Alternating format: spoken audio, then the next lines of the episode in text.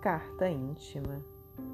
Escuta, meu irmão, pelo caminho da miséria terrestre há muitas dores, muito fel, muita sombra, muito espinho, entre falsos prazeres tentadores. Há feridas que sangram, há pavores de órfãos sem lar, sem pão e sem carinho. Confortemos os pobres sofredores, almas saudosas do celeste ninho.